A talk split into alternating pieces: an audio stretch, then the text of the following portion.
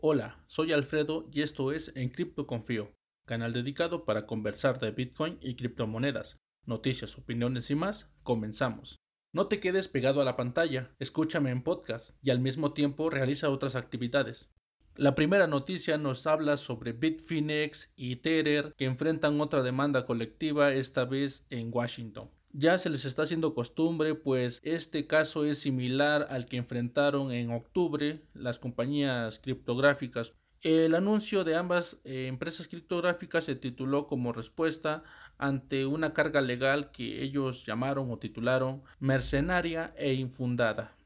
Esta demanda la presentó el colectivo de Copycat en el Tribunal del Distrito de los Estados Unidos. Otra vez se ve involucrado Big Finex en estas demandas que lo acusan de ser una empresa fraudulenta y, que manipula al mercado. Ya no me asombra ni espero nada de Big Finex y me sigue causando conflictos porque muchas personas se dejan llevar por estas noticias y se ve afectado el precio de Bitcoin. La segunda noticia tiene que ver con la cartera de Bitcoin eh, Wasabi Wallet, que fue valorada por 7.5 millones de dólares, siendo considerada esta una cartera de privacidad y que muchas personas acuden a usarla Lanzada en el año 2018, recientemente recaudó su primera inversión de capital por parte de Cyberpunk Holdings, una compañía canadiense de mercado público. El CEO de Cyberpunk, Dominic Frigby, dijo que la compañía invirtió 337.500 dólares a cambio de un 4.5% de las acciones de la startup responsable de la cartera de Bitcoin y también mencionó que Wasabi está valorada en 7.5 millones de dólares. Como dato curioso, recuerdo que en julio Wasabi Wallet generó 14 Bitcoin por comisiones en sus mezcladores de transacciones. Wasabi Wallet usa el protocolo eh, a través de su cartera que se denomina CoinJoin, que es para tratar de mezclar los las entradas y, las salidas de sus Bitcoin y con ello ganar privacidad. Como tercera noticia y que tiene relación con el tema que hoy vamos a tratar, eh, nos habla eh, que posiblemente más de 1.5 millones de Bitcoin estarían perdidos para siempre. Según Coinmetrics, él presenta un informe que nos dice que más de 1.5 millones de Bitcoin pueden que estén perdidos para siempre, ya sea por recompensas no reclamadas por mineros, transacciones erróneas, robos, lo cual es una demostración que el cálculo de la oferta circulante de la criptomoneda pionera es mucho menor al que se había pensado hasta ahora. Con estos datos se da por demostrado que el cálculo de la oferta circulante creíamos que existía hasta el día de hoy con Bitcoin es mucho menor a la que se había pensado porque debido a estas pérdidas que se ha suscitado con Bitcoin por usuarios o personas que han perdido sus llaves privadas o que se los han robado o que ya no tienen acceso, hace que tal vez nunca lleguemos a ver los 21 millones que posiblemente creíamos que iban a existir. La recomendación de la semana. Ayúdame a sostener el canal y al mismo tiempo crecer. Hay diferentes formas de ayudarme. Puedes comentar y compartir mi contenido, al igual en cada descripción, ya sea en YouTube o en podcast puedes encontrar botones para donar al proyecto. De la misma manera, puedes usar los links que aparecen en la descripción, con los cuales puedes comprar en páginas de internet. Usándolos apoyas indirectamente a Encripto Confío. Puedes usarlos sin desconfianza. Los productos que compres no aumentan de precio ni te afectará. Será como si compraras normalmente. Recuerda, visita mi sitio www.criptoconfio.code.blog y sígueme en Twitter arroba encriptoconfío. Un día como hoy, pero de hace un año, o sea, 2018, el precio de Bitcoin se sostenía probablemente en los 4 mil dólares y haciendo lecturas de distintas fuentes de información menciona que Bitcoin no ha ido a tocar mínimos nunca. En la línea exponencial a través de los años, Bitcoin algorítmicamente siempre es alcista. Si llegara a caer por debajo de los 5000, esta tendencia que viene siendo alcista desde sus inicios de los tiempos terminará. Con esto nos traerá problemas a los que compramos un poquito de satoshis. Espero y tengo optimismo de que el precio se recuperará y suba, aunque aunque siendo sincero también desearía que rozara los mínimos más bajos y así yo podría comprar más y más Bitcoin. Viene a mi memoria que en una ocasión escuché a un colega youtuber que decía Bitcoin el único instrumento de inversión que las personas se alegran cuando baja de precio. Y sí, así aprovechamos para acumular más satoshis.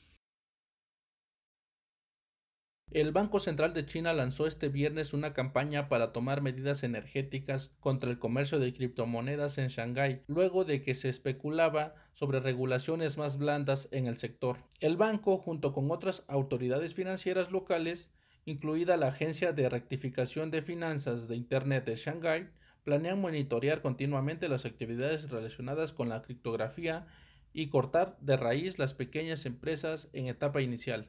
Con esto, el banco informó en un anuncio que los inversores también deben informar de cualquier individuo o organización que usen servicios extranjeros para comerciar monedas virtuales o lanzar ofertas iniciales de moneda. Con esto quiere decir que los bancos y en, en, este caso China quiere extralimitar a las ICO y todas aquellas empresas que quieran lanzar un token a cambio de dinero fiduciario.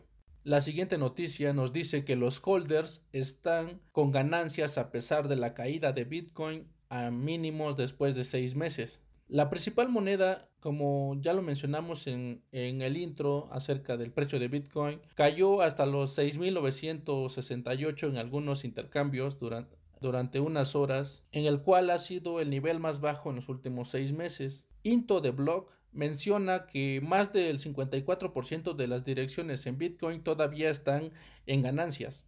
Se dice que una dirección está en ganancia si el precio actual de Bitcoin es más alto que el precio promedio al que se adquirieron o enviaron las monedas a una dirección. Esto entonces nos indicaría que la mayoría de los tenedores de Bitcoin han adquirido monedas por debajo del precio de los 7100 dólares. La tercera y última noticia nos habla sobre las protestas globales revelan las limitaciones de Bitcoin por ser una tecnología nueva y que necesita todavía desarrollarse. Ya sean las protestas en Hong Kong, el Líbano o Irán, han obligado a los cyberpunk a probar tecnologías resistentes a la censura, pero en ocasiones, en manifestaciones ya en terreno, se ha descubierto que casi siempre se carece del acceso a Internet cuando existen disturbios civiles en un territorio determinado.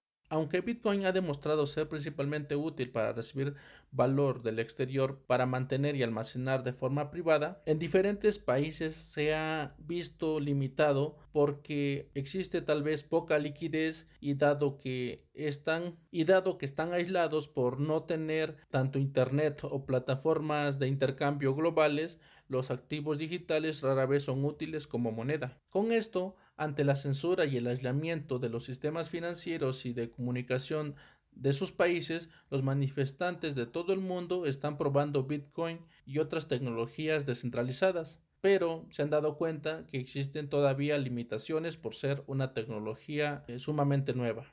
Tres noticias rápidas de lo más relevante que ha pasado hasta el momento en el criptomundo. La primera noticia es algo que no nos debe de sorprender, pero sigue pasando esto de los hackeos, donde nos dice que la casa de cambio coreana UPIT confirma que le robaron la mínima cantidad de 342 mil Ethers. El robo se realizó en una sola transacción de una dirección o cartera desconocida de Ethereum. Eh, la firma de Utbit, la casa de cambio, está prometiendo que va a reponer los fondos robados en un lapso de dos semanas. El CEO de la casa de cambio surcoreana Jutbit dijo en el blog de la empresa este miércoles que una transacción anormal había resultado en el robo de 342 mil Ethers, lo cual equivale a más o menos 50 eh, millones de dólares al precio actual de la divisa.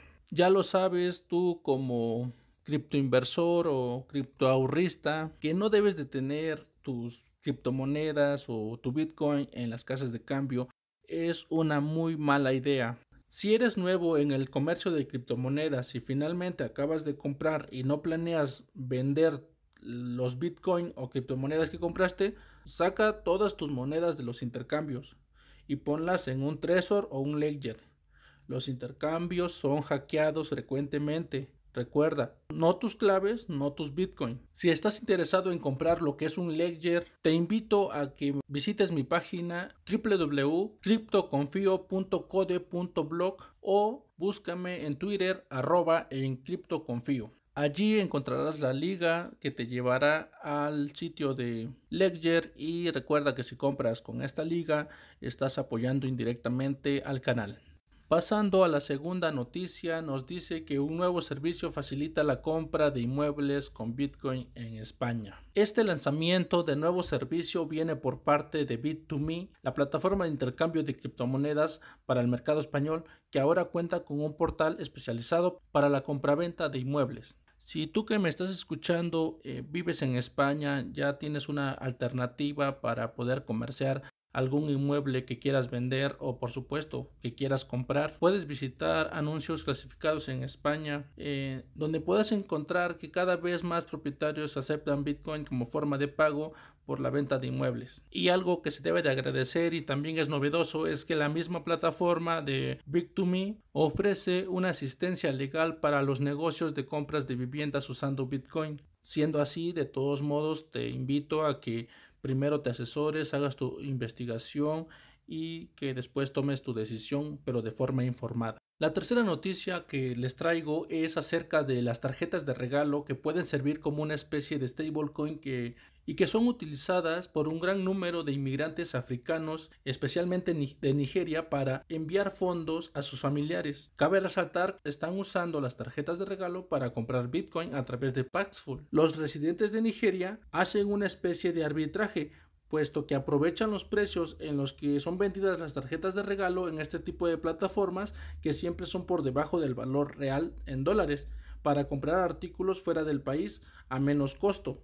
Es interesante cómo se utilizan las tarjetas de regalo para intercambiarlo por Bitcoin o por otros servicios o bienes que estas personas de Nigeria los intercambian o compran productos para revenderlos y así obtener una ganancia. El tema del que voy a platicar el día de hoy es sobre las formas de ganar Bitcoin.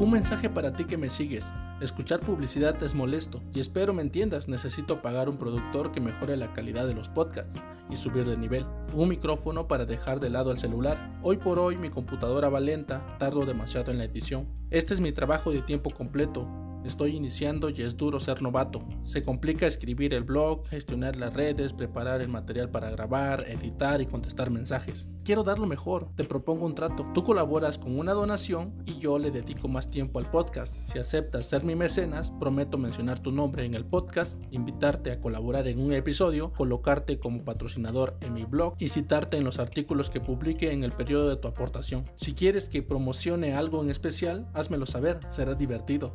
En la descripción del podcast aparecen las direcciones de donación. Puedes hacerlo en Bitcoin o con tarjeta por medio de Anchor, entre otras alternativas. Y por supuesto, donaciones que no afecten tu economía.